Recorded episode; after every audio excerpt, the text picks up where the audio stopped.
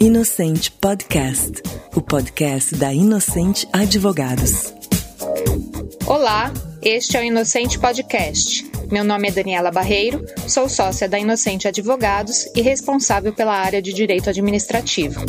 No episódio de hoje, vamos falar sobre as alterações para a concessão da pensão por morte aos dependentes dos servidores públicos do Estado de São Paulo. É importante iniciar dizendo que cada ente federativo tem autonomia para instituir suas próprias regras, e dentre elas, claro, aquelas que dizem respeito aos servidores públicos.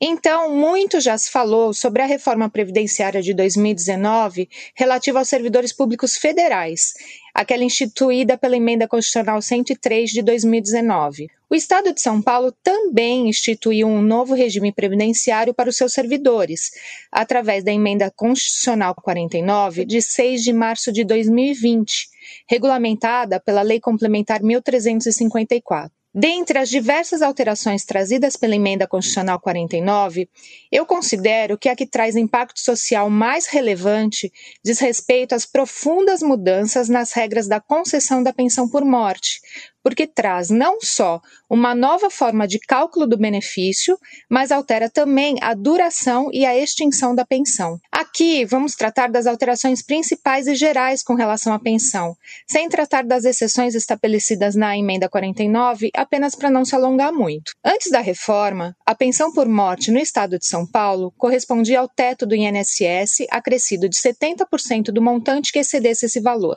Agora, a pensão equivale a 50% do valor da aposentadoria do servidor falecido, acrescida de cotas de 10% por dependente, até o máximo de 100%. E essas cotas por dependente cessam com a perda dessa qualidade e não são mais revertidas aos demais dependentes. Outro impacto relevante é a alteração da duração da pensão que antes era concedida por tempo indeterminado e agora segue uma série de regras estabelecidas no artigo 23. O pior cenário é a concessão da pensão por apenas quatro meses. Essa regra se aplica quando o óbito ocorre sem que o servidor tenha vertido 18 contribuições mensais ou se fosse casado há menos de dois anos antes do óbito, e esse prazo é válido também para a união estável. Agora, considerando que o servidor tenha contribuído mais de 18 meses e seja casado há mais de dois anos, a concessão da pensão estabelece regras de acordo com a idade da pensionista na data do óbito, variando seu pagamento por três anos para pensionistas com menos de 21 anos de idade até 20 anos, quando a pensionista tiver entre 41 a 43 anos de idade.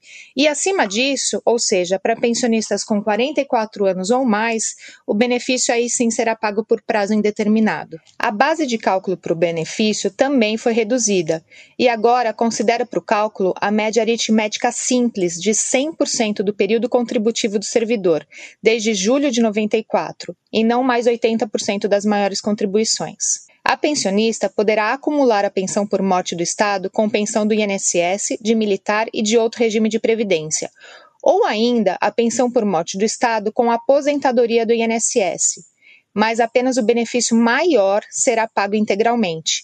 No outro, vão ser aplicados redutores por faixa de salário mínimo, entre o máximo de 80% do benefício, quando este for equivalente a um salário mínimo, variando até 10% do benefício, quando este for equivalente a mais de quatro salários mínimos. Todas essas regras reduzem de forma significativa o valor a ser recebido pelos pensionistas dos servidores públicos paulistas, Apenas para ilustrar, um servidor público paulista que recebe aposentadoria de 15 mil reais deixaria para sua pensionista, na regra antiga, uma pensão de 12.330 reais. E pela regra atual, essa mesma pensionista vai receber no máximo o valor de 8.250 reais por um período a depender da sua idade, do tempo de casada e da contribuição do falecido. A pensão objetiva nada mais do que a proteção familiar e essas mudanças na concessão do benefício refletem evidente desestrutura no núcleo familiar dos dependentes dos servidores públicos paulistas, com impactos graves emocionais e financeiros, representando um verdadeiro retrocesso social absolutamente contrário aos direitos fundamentais resguardados pela própria Constituição do Estado de São Paulo. Este foi o Inocente Podcast de hoje. Até a próxima.